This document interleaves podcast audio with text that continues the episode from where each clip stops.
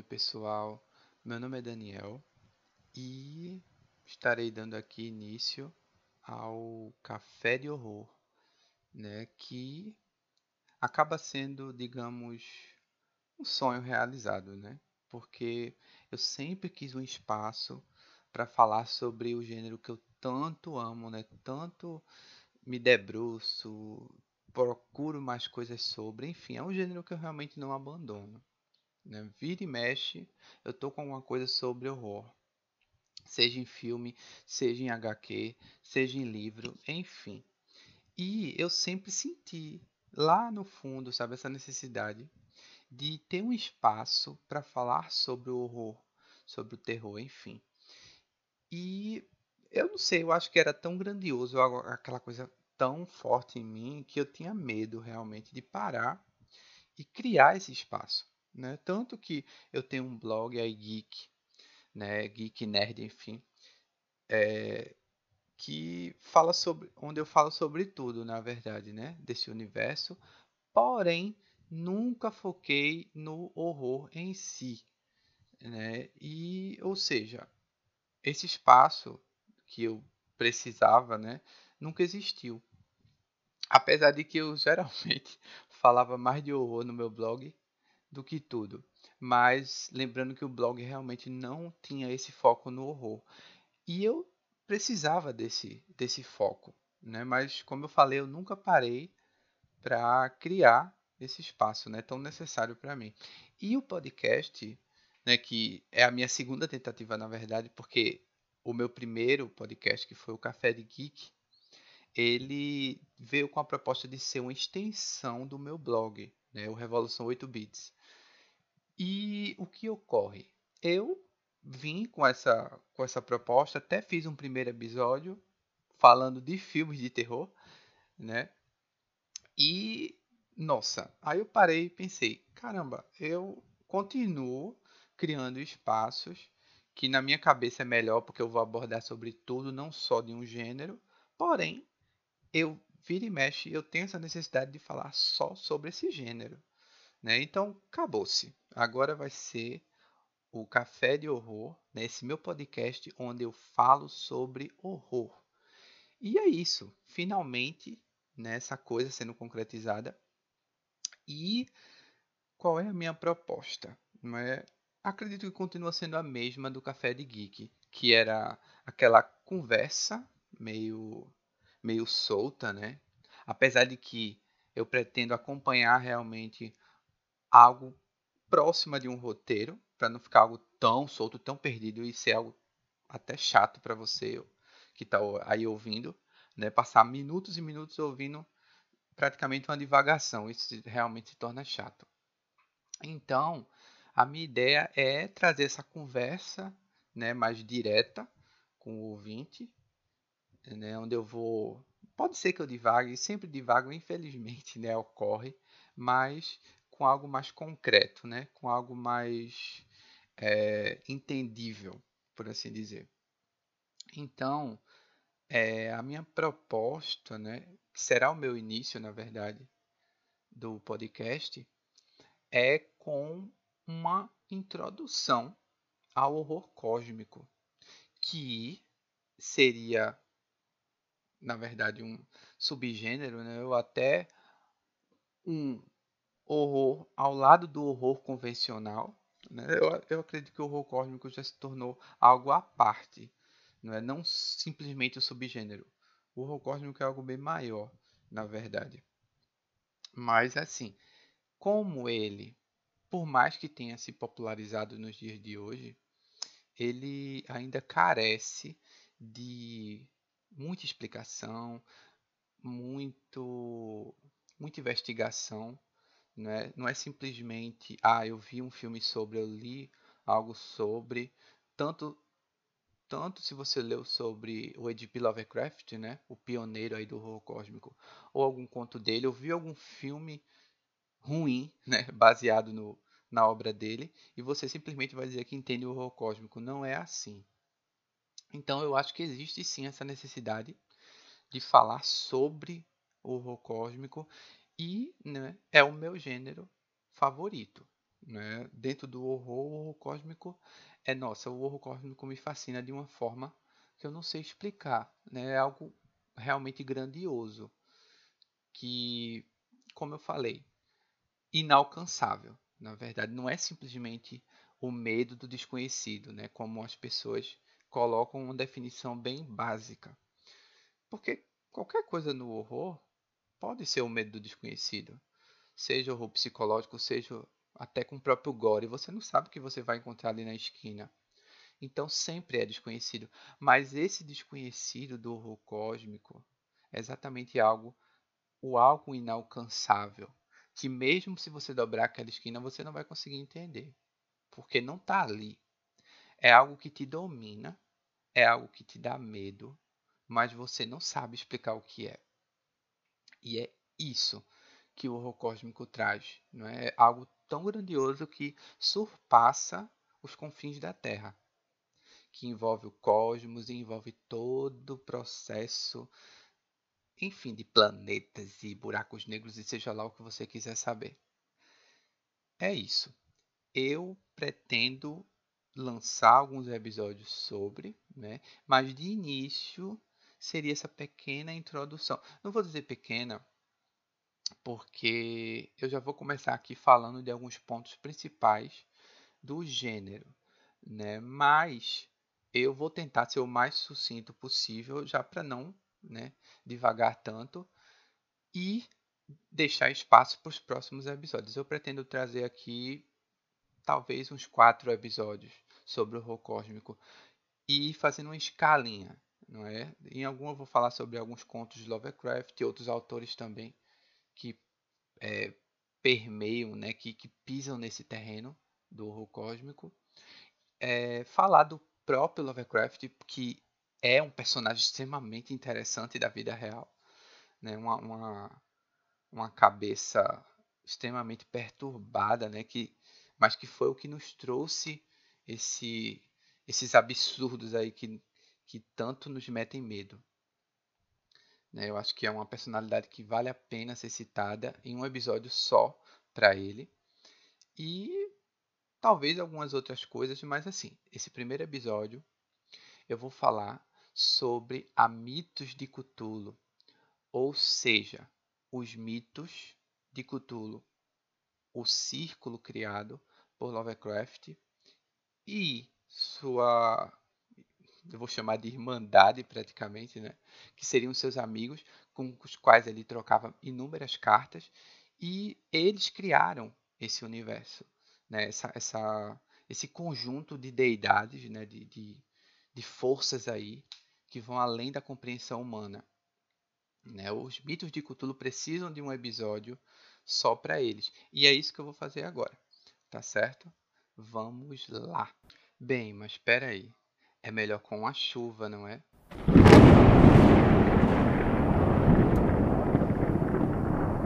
Chuva, não precisa raio, tá bom? Chuva. Pronto, agora sim. Então vamos lá. É... Eu inicio essa. Vamos chamar de artigo em áudio, quase, né? Que é a literatura de Lovecraft a obra de Lovecraft, ela pode ser dividida em três temas, tá certo? Que eu acho legal colocar aqui isso, antes de adentrar realmente nos mitos. É, em primeiro, as histórias, existem as histórias sobre a Terra dos Sonhos ou as Dreamlands, que são bem interessantes na verdade, né? Que seriam, seriam seria a morada, né? Ou as moradas de algumas alguns desses mitos, é, enfim, só lendo realmente as histórias para entender. Não vou também adentrar em quais são as entidades que moram ou formaram, enfim, que compõem as Dreamlands. É? Em segundo, são existem as histórias que podem chamar de típicas de terror, né, de horror.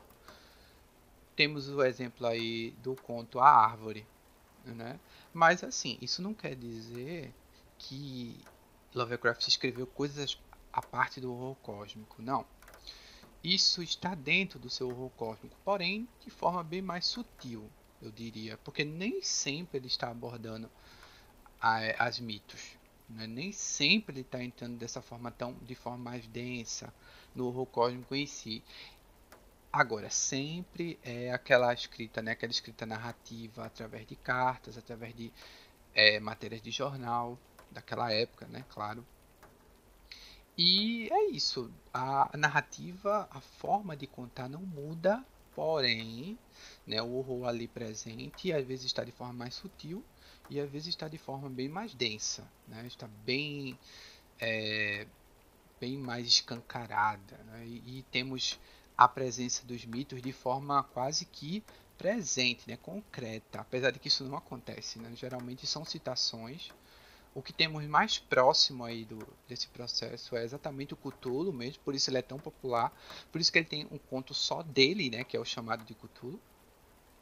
Enfim, e o terceiro, né, o terceiro tema poderia ser dividido é exatamente as histórias sobre o mito de Cthulhu, né? sobre esse panteão. E daí ele traz, aí ele coloca, enfia as Dreamlands, coloca história, histórias de horror no meio, enfim, é o conjunto de tudo. Então, então Lovecraft divide, é, eu li isso, né, há um tempinho já e achei interessante porque realmente é legal você dividir nesses temas para você não se confundir também e não achar que Lovecraft é só aquilo. Né? Ele tinha seus momentos, por assim dizer. É, outra coisa que eu acho que vale válido ressaltar, por que mitos de Cthulhu? Porque os mitos foram criados por Cthulhu? Não, não. É, assim, eu discordo bastante desse termo, porque afinal de contas o Cthulhu ele tá longe mesmo de ser o mais poderoso aí do processo, né? Ele está longe de ser uma, a mais importante do panteão. Né? Ele é uma das entidades que compõem esse, esse círculo. Mas tá, por que os mitos de Cthulhu? Simplesmente porque um desses amigos de Lovecraft, o August Derlet, ele, é, ao ler o chamado de Cthulhu, né, percebeu que pela primeira vez os mitos eles foram apresentados de forma mais coerente e abrangente. Né? E daí, daí é, o, o termo, o termo surgiu. Né? Então, vamos dizer que é como se o chamado de Cthulhu fosse a porta para o entendimento desse panteão. Mas é aquela coisa, né? O Cthulhu continua não sendo a principal deidade do panteão e de longe, nem de longe, na verdade, ele é um dos mais poderosos, né? Então ainda acho isso um pouco é, contraditório, mas eu acredito que, principalmente nos dias de hoje, é mais interessante existir esse termo, os mitos de Cthulhu, porque afinal de contas o Cthulhu é o personagem mais pop, digamos assim, do Lovecraft. Né? E o fato de que o nome dele está no termo ajuda a, principalmente para quem não conhece muito o, os mitos né, em si, a, a iniciar né, ou mergulhar melhor nesse universo. Enfim, a contradição continua existindo, mas é isso, é basicamente isso, né? Eu acho que essas informações valeram a pena aí para você poder entender melhor como é aí esse, como foi esse processo criativo, né, para adentrar em si nas mitos. Bem, é, eu vou indicar aqui dois, dois sites que que falam muito bem sobre, sobre esses temas, não só sobre as mitos, mas eu acho que no é, do universo Lovecraftiano em si, de forma muito consistente mesmo, tá certo? Eu acho que eu, nem eu conseguiria colocar tão bem em palavras né, escritas o, o que eles escrevem, e eu acho que quem quer mergulhar muito quer mergulhar mesmo no universo do horror cósmico, esse site vale muito a pena, que é o site lovecraft.com né, e um blog muito legal que é o Mundo Tentacular. Vale muito a pena mesmo. E vale ressaltar que algumas coisas que eu já falei aqui eu retirei dessas fontes, não é? E é, ainda irei falar sobre algumas outras coisas que também retirei dessas fontes, principalmente o que vem agora, que eu quero falar dessa não nomear cada um dos dos mitos, porque são vários e nossa, eu, eu de, nem de longe eu sei o nome de todos. Mas nomear pelo menos os principais e inseri-los em seus círculos, né? seus círculos representativos. Existe uma hierarquia na, nesse panteão? Não, não existe, tá certo? Lovecraft nunca definiu uma hierarquia para os mitos, mas o que existe? Existe uma possibilidade de separar, separá-los em categorias, né? em, em uma escadinha hierárquica, e foi isso que o autor do blog Mundo Tentacular fez em três artigos bem legais. Né? Ele dividiu em, digamos, três camadas essa, esse panteão. É, ele colocou quem estaria no topo seriam os deuses exteriores, tá certo? No meio teríamos os grandes antigos, tá bom? E eu não diria lá para baixo, eu diria que permeia entre o topo e o meio, tá certo? Seriam os deuses anciões, que seriam praticamente como lendas, né? Só citações mesmo que não talvez nem tenham existido. Claro, na literatura Lovecraftiana, tá? Não estou colocando nada aqui no mundo real, tá certo, pessoal? Não tô não sou conspiratório da, das terras planas ou algo do tipo, não, tá bom? Tô falando aqui de literatura. para não gerar alguma comoção aí, tá certo? Enfim. É, então, assim, eu quero falar um pouco dessas camadas, né? E como elas são interessantes. E citar alguns dos representantes inseridos nessa camada, nessas camadas. E eu acho que tudo bem que não existe uma hierarquia, mas eu falando dessa né, suposta hierarquia que poderia existir, eu acho que fica até melhor para entender os próprios mitos, tá certo? Então vamos lá. Ah, e sim, eu não poderia esquecer de falar que o Lovecraft, né, quando a gente pensa nessa concepção de universo criada por Lovecraft, a gente tem que lembrar que esse universo ele não foi criado pelos seres humanos ou por qualquer força conhecida, tá certo? Não existe um Deus, esse Deus no qual a gente acredita onipresente e onisciente. As divindades humanas são meras fábulas, tá certo? Da mesma forma, o cosmo ele não existe para proporcionar à humanidade um lugar de direito. Tá? A humanidade é um mero acidente. Tá? Nós existimos por existir. Né? Nosso papel dentro do cosmos é irrisório pois no grande esquema das coisas somos irrelevantes, tá certo? É, vale ressaltar aí, né, para explicar um pouquinho melhor isso, o próprio Lovecraft coloca isso de uma forma bem, eu diria, direta no seu romance aí mais, é, como é que eu posso dizer, seu maior conto. Né? Eu não sei se nem se dá para nomear como uma história, uma história grande, né, um romance em si, mas eu vou colo colocar como um, o maior conto do Lovecraft, que é o Nas Montanhas da Loucura. É um livrinho mais grosso, é o livrinho mais grosso dele, né, que ele lançou, porque o resto aí é tudo conto, né, algumas poucas páginas. Mas realmente Nas Montanhas da Loucura dá um livro. E assim, o que ele traz nesse nessa história? Lá ele deixa claro né, diante de, umas, de algumas descobertas, né, que alguns seres ali, né, enfim, algumas dessas entidades né, que estão lá congeladas, se eu não me engano, a história se passa na Antártida, e esses seres que são descobertos lá congelados, eles teriam sido os criadores da raça humana.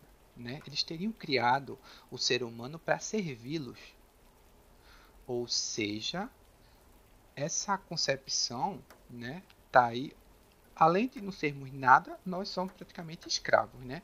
E como esses seres entre aspas, deixaram de existir ou estão confinados em algum local, só esperando para acordar novamente, né, e destruir todo o universo, é, resetar o universo, né? E deixamos a, fomos deixados à mercê como nada, o verdadeiro acaso, como eu já falei anteriormente, né? E a gente está aqui simplesmente por esse acidente aí, né? Essa criação que foi abandonada, digamos assim, né? Eu tá lembrando aqui, fugindo um pouco desse desse contexto, né? É, do Lovecraft em si, eu lembrei do filme Prometheus, que pega muita coisa do que a gente vê nas Montanhas da Loucura, né? Eu acho que com certeza Ridley Scott é um mega fã de Lovecraft, né? Mas voltando, voltando, senão eu me perco. Então é isso. Agora, voltando à, à hierarquia existente nos mitos, é, bora falar um pouquinho do, dos deuses exteriores, né? Quem seriam, quais seriam as, os exemplos desses deuses exteriores? Né? Tem algum exemplo aí que a gente possa dar?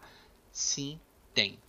Bem, alguns dos principais nomes né, que eu poderia citar são o Azatoth, o Nailatotep, o Yog-Sothoth, o Shub-Nigurat e é, ressaltando que esses deuses exteriores eles não teriam interesse na humanidade, tá certo? Eles são tão grandiosos que eles talvez nem saibam da existência da humanidade, tá certo? Nem sabem da nossa existência, é simples assim, tá? A gente é poeira mesmo.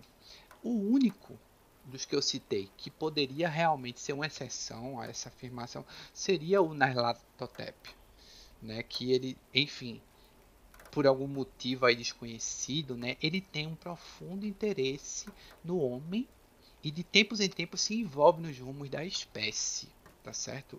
Seria daria para colocar mais ou menos isso sobre o Naila. Bora bora ser bem, né, amiguinho dele. O Naila é isso, tá certo? Os outros são tão assim, sabe? Que, ó, pra você ter ideia, acredita-se que o Azatoth, né, diante do que foi escrito, ele teria sido responsável pelo Big Bang. Só isso, simples assim. Tá certo? Os outros, nossa, nem se fala aí, comedor de universos e por aí vai. Tá bom? Esses seriam realmente os deuses exteriores, tá? aqueles deuses que estão tão além, tá certo? Que sequer a gente, além de não ter nem noção, eles nem sabem que da, da poeirinha que seria a gente, tá certo? E agora falando da cadeia mais conhecida, né, que seriam os grandes antigos, aí tá a cadeia mais pop, digamos assim, do, dos mitos, né? E onde estaria inserido o Cthulhu, né? O Cthulhu tá aí, tá certo? Nessa nesse momento, tá bom? Então vamos lá, alguns dos, dos representantes desses grandes antigos. Bem, teria, temos o Cthulhu, tá? Que seria o octopus gigante, né? Que a gente conhece com tentáculos no lugar da, dos lábios e por aí vai, tá bom? Ele vive lá no contexto de Willé, né? Que seria uma cidade que está lá submersa sobre as águas do Oceano Pacífico, tá bom? Que seria tido como sua, seu lugar de descanso, entre aspas, eterno, né? E temos aí várias histórias de cultos rituais e tal que querem ressuscitar, querem acordar o Cthulhu, né? E que ele tenta até hoje é, acordar através desses, desses representantes que ele domina através de seus sonhos, pesadelos, seja lá como chamam, tá certo? E é isso, mas pronto, Cthulhu temos também o Tissatogua, temos o Rastur. Eu, eu gosto bastante da, do Rastur. Né? Ele é tido como inominável. Tá? Ele habita o escuro lago de Hale, sob o signo de dois sóis, em algum lugar de Aldebaran.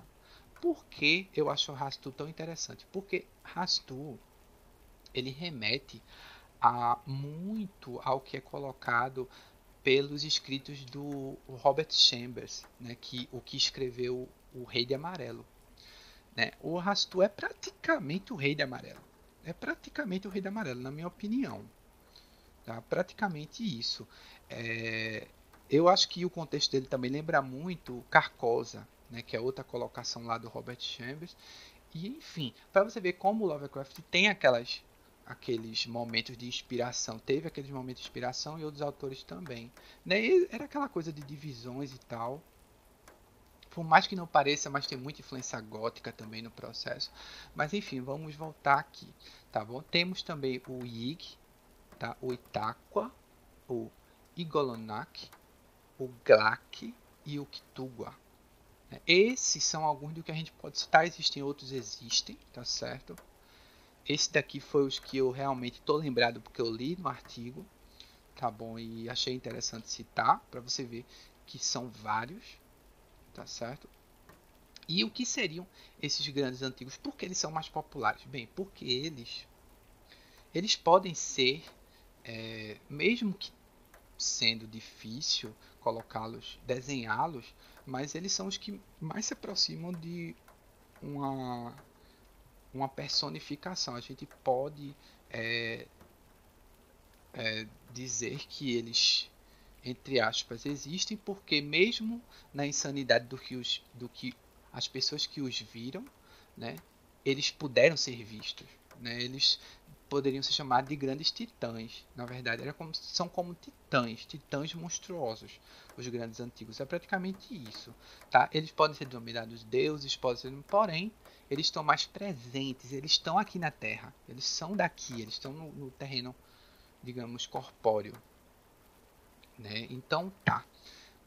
Chegando agora nos deuses anciões, aí a coisa fica bem mais é, complicada, né? Porque esses deuses anciões, né, eles são extremamente enigmáticos, né? E eles são, é, para alguns teóricos, né, eles são meras lendas, né? Porém, para outros, eles existiram em um passado bem remoto né, do próprio universo e se autoexilaram em outras realidades ou planos de existência, né, por motivos que não compete tentar compreender, né? Realmente não. É, a verdade é não se sabe, talvez jamais venhamos a saber né, o, o, se eles realmente existiram, né, porque tudo que se tem a respeito deles ou é inacurado ou é apócrifo. Né, os livros e tratados a respeito deles ainda podem ser encontrados, porém, a, com a credibilidade quase nula. Né, por isso que é essa coisa. Mas, assim, citando alguns alguns, né? Enfim, não, não vou dar nem alguns. Citando um deus ancião, a gente pode falar do Hipnos, né? Pronto, a gente pode pegar o Hipnos, né? Que seria que seria o que temos pelo deus do sono, né? Lorde dos ou Lorde dos pesadelos, enfim, como quiserem chamar. Temos o Kitanid, tá certo? Que é considerado o mais poderoso deus ancião, né? cuja representação grotesca se assemelha a um horror tentacular tão bizarro que a mera visão seria capaz de induzir a loucura. Né? Temos aí, enfim. E alguns outros aí que tudo especulação.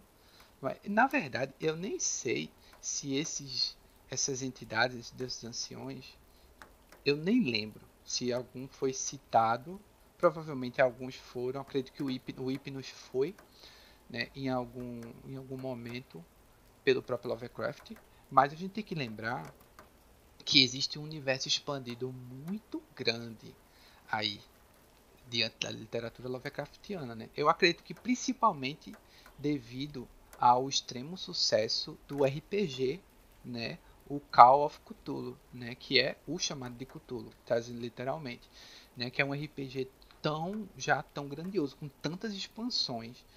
Provavelmente tem muitos deuses aí, entidades e tal, porque a, a proposta do jogo é essa, né? É, nós utilizarmos um pouco da nossa sanidade para enfrentar esses seres. Com certeza existem muitos que foram criados no RPG em si. Então muita coisa trazida aí provavelmente nem permeia a literatura concreta, né, escrita pelo próprio Lovecraft. Mas é isso que eu acho interessante, porque a gente pode estar tá buscando aí coisas além, né, permite aí que a gente crie um universo expandido tão rico. Né? Eu, eu, acredito que o universo expandido tem que fazer parte de tudo. Assim, tudo, tudo tem que ter um universo expandido, é, principalmente no que se diz da literatura, porque torna tudo mais grandioso né? Só não vale roubar direito autoral, tá, gente? ok, não. Mas é muito legal ter uma, uma coisa além do oficial, tá certo? Então, provavelmente eu posso ter falado alguma coisa aí que não tá na, na no cânone, por assim chamar de cânone de Lovecraft, mas eu acho que vale muito a pena ser citado. Somente porque eu estou tirando isso, do, como eu disse, algumas coisas dos artigos que eu li que achei interessante citar. Tá bom? E é isso, pessoal. É... Eu tenho muita coisa ainda para falar, tá certo? Existem muitos outros exemplos né, de, de personagens e criações de Lovecraft né, que não tá aí, não faz parte desse mitos, mas ele criou, por exemplo, ele criou alguns livros né, em seus contos, o mais famoso sendo o Necronomicon. Né, com certeza você já ouviu falar do Necronomicon, talvez com outro nome, Necro alguma coisa, Neonomicon, enfim, Alan Moore né, já trouxe isso pra gente também. A gente já viu aí a representação do Necro no, no filme A Morte do Demônio, né, que temos aí de forma tão direta. Eu diria que o Necronomicon consegue ser mais popular do que o próprio Cthulhu, se você parar para pensar. Né? Ele só não está é, estampando capas e coisas do tipo, mas a história por trás do Necronomicon é extremamente interessante, extremamente misteriosa, vale muito a pena é, se debruçar sobre, tá bom? E ele já estava aí há muito tempo sendo aparecendo em vários filmes e contos, tá bom? Talvez com outro nome, você possa conhecer como Livro dos Mortos ou coisa, mas é o Necronomicon, é o Necronomicon de Lovecraft, tá bom? Ele existiu? Não. Segundo Lovecraft, o Necronomicon ele ou seja, existiu, tá? Eu coloquei errado. Ele não existe mais. Ele existiu em algum momento aí longínquo, tá bom? E ele foi escrito pelo árabe louco Abdul, alguma coisa que eu não lembro o sobrenome, mas ele teria sido escrito por esse por esse personagem. E dentro desse livro teríamos além das descrições sobre vários, várias entidades da mitos, né, da própria mitos, a gente teria os ritos e passagens e tal de como atravessar essa névoa, né, de como ir do além. Não é simplesmente só trazer os mortos à vida, tem muito mais coisas aí. E é isso que torna o livro tão interessante. Mas assim, eu não vou falar do livro em si, eu, talvez o Necronomicon é, é, precise, né, necessite de um episódio só para ele, de tanta coisa, tanta referência que tem nele de tanta coisa sobre o ocultismo, até o ocultismo real, é, quer fazer alguns acreditar que o Necronômico existiu mesmo na vida real, ou que exista. Né? Alguns até dizem que o Lovecraft tinha o Necronomicon. É, porque, ele, assim, ele nunca escreveu o Necronomicon, tá, pessoal? Ele mesmo disse que nunca escreveu. Tá? Mas alguns dizem que ele tinha o Necronomicon e ele usava a passagem do mesmo para se basear nos contos. Enfim, muita especulação, muita coisa, mas esse, é isso que torna tudo mais interessante, né? Não tem como negar.